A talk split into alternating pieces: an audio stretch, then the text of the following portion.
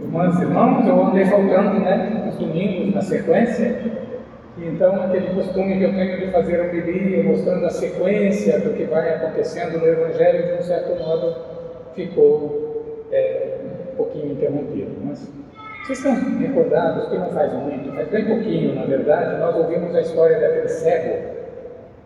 Aquele cego, ele conclui toda uma parte do Evangelho de São Marcos, onde o foco principal é o ensinamento de Jesus aos que o seguiam, aos discípulos, aos apóstolos, para ajudarem os apóstolos a superarem uma mentalidade que interpretava Jesus com categorias muito humanas e não terminavam não conseguindo acolher a novidade de Jesus. Aquele cego representa que enfim chegou o momento em que os discípulos se entregam e dizem: Senhor, não somos capazes de enxergar, só tu podes abrir nossos olhos. Nós não vamos mais te interpretar com categorias humanas, nós vamos te acolher como tu és. Cura tu mesmo o nosso olhar. Aquele cego é um acontecimento real, evidentemente, mas simbolicamente representa todo discípulo que chega um momento tem que basear a sua relação com Jesus Cristo não mais no que ouviu de outros, não mais no que aprendeu de cultura, mas no encontro vivo, pessoal com Jesus Cristo. Relação pessoal, de amizade. E amizade só pode ser pessoal. Às vezes a gente fala, ah, meu amigo pessoal, por acaso haveria amigo impessoal? Né? Então, é a relação de amizade com Jesus é que deve ir formando o nosso modo de compreendê-lo e de acolhê-lo em nossa vida. Tudo isso representa aquele cego que jogou o manto de pedidor de esmolas e logo depois começou a seguir Jesus pelo caminho. Seguir Jesus é a ação fundamental do discípulo. Vocês lembram que São Pedro tinha chamado Jesus de lado e tentado ensinar para Jesus como é que eram as coisas? E Jesus disse: Pedro, vai para trás de mim, você me segue aquela frase que às vezes é interpretada, vá reto, como se fosse afasta-te de mim, mas não é, vai atrás de mim. Aquele cego realiza o que Jesus pediu para São Pedro. Esse é o momento em que termina, está terminando a caminhada de Jesus nesse mundo, ele está às portas de Jerusalém. O que vai acontecer na sequência do Evangelho acontece tudo na última ou últimas semanas da vida humana de Jesus nesse mundo, vida corpórea de Jesus nesse mundo. Ele entra em Jerusalém e vai direto para o templo. E aí tem aquela história de que ele faz a expulsão dos, dos vendedores. ele entra em Jerusalém e vai para o templo. E aí vem no Evangelho de São Marcos uma sessão de coisas que acontecem até a prisão de Jesus. E o que acontece principalmente é ele se encontra e confronta as autoridades do seu povo, do ponto de vista político, religioso, teológico. Existe uma série de debates entre Jesus e eles. E a liturgia nos reservou dessa sessão que começa no capítulo 11, metade do 11, e vai até o comecinho do 13, é uma sessão bem ampla do Evangelho, a liturgia escolheu esse episódio do encontro de Jesus com um teólogo, que é um mestre da lei, escriba, eram os teólogos da época. E é um encontro muito bem sucedido, é um encontro muito bonito, é um encontro de afinidades.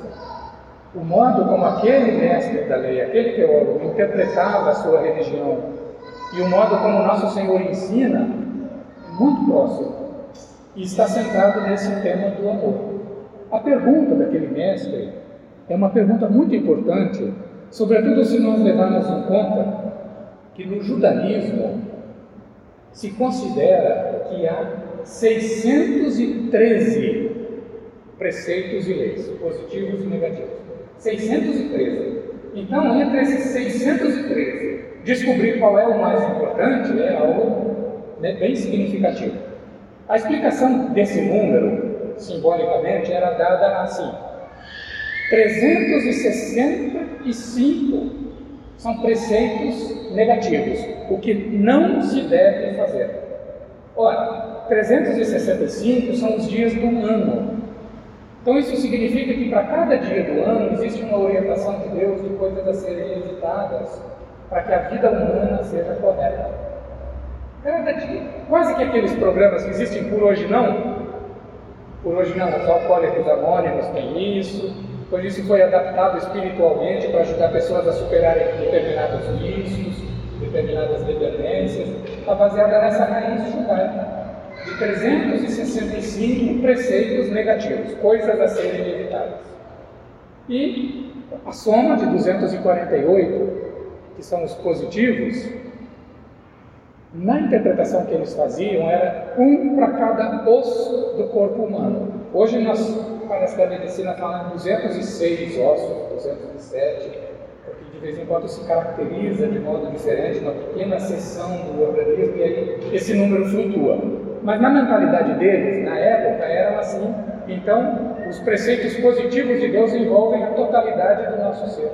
Aquilo que faz a sustentação do nosso organismo, que são os ossos, a sustentação do nosso ser é a lei de Deus.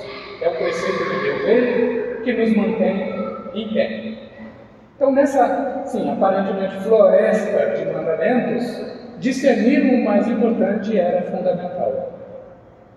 Jesus é interrogado, responde e o teólogo comenta a resposta de Jesus. Os dois com grande afinidade. Amar a Deus acima de tudo. Se a gente colocar alguma coisa acima de Deus na nossa vida, quando aquela coisa entrar em crise, nós não teremos onde nos apoiar. Mas se Deus na nossa vida está acima de tudo, Qualquer coisa, qualquer coisa que entrar em crise na nossa existência, a gente sempre terá esse, essa referência, esse recurso do, a Deus. Podemos nos apoiar nele. Mas isso é uma graça, além de ser um mandamento. Tem um documento muito importante do Papa Bento XVI que se chama justamente Deus é Amor, e ele começa se perguntando assim: como é que pode amor ser objeto de mandamento? Ama. Como é que uma pessoa pode ser obrigada por mandamento a amar? E aí ele explica: olha, essa palavra mandamento aplicada ao amor é analógica, é comparativa. Na verdade, é uma revelação. É uma revelação que Deus nos faz com esse mandamento. Ele está nos dizendo assim: Tu és capaz de amar. E se tu amares, tu serás perfeito, tu atingirás a plenitude do teu ser. Então é uma revelação. Somos capazes de amar. E não apenas capazes de nos amar uns aos outros, mas somos capazes de amar o próprio Deus. Então é uma revelação de uma capacidade que Ele nos deu. E nós todos muito bem sabemos. A realização humana consiste em desenvolver as capacidades. Quanto mais a gente desenvolve as capacidades, mais a gente se realiza. A gente não gosta de ver, por exemplo, aqueles esboços de Leonardo da Vinci, os esboços, os estudos que ele ia fazendo para as pinturas, para as esculturas. Ele estudava perspectiva, proporção, ia fazendo esboços até chegar ao ponto em que ele considerava ponto, atingir aquilo que eu quero escrever, corresponde ao que eu quero expressar. Ele desenvolvia. Não era um gênio que fechava o olho e dava pincelada de qualquer jeito. Desenvolveu as capacidades. Então, isso, se a gente olha, por exemplo, as pesquisas de Einstein, não é que ele, de repente, é, descobriu a, a relatividade. Antes dessa descoberta, existem um monte de estudos e de ensaios uma pessoa se realiza na medida em que desenvolve as capacidades que tem. A máxima capacidade que nós temos é a de amar. Então é nos exercitando no amor que nós vamos nos tornando cada vez mais plenamente humanos, homens e mulheres. Nos exercitamos no amor. E os exercícios do amor são coisas muito simples. Entre nós é assim: olhar a necessidade do outro, dos que estão perto de nós, nos antecipar a elas, ser capaz de desculpar, de perdoar porque o outro é fraco, a outra é fraca, como eu sou. Então, a capacidade de pedir perdão. Buscar o bem, enfim, buscar o bem. São os pequenos exercícios do amor entre nós. E com relação a Deus, a gente exercita o amor de Deus na oração diária, por pequena que seja, mas constante.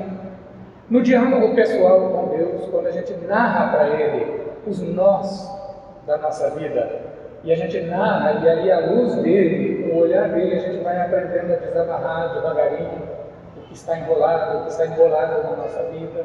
Enfim, a gente desenvolve o amor. O amor é dado como graça. Ninguém produz amor. Mas a gente desenvolve o amor com ações simples. E se a gente tem isso como cristãos, como ponto fundamental de nossa vida, crescer na relação de amor com Deus, crescer na relação de amor com os que estão próximos a mim, aqui tudo na nossa fé vai se ajustando e vai crescendo junto.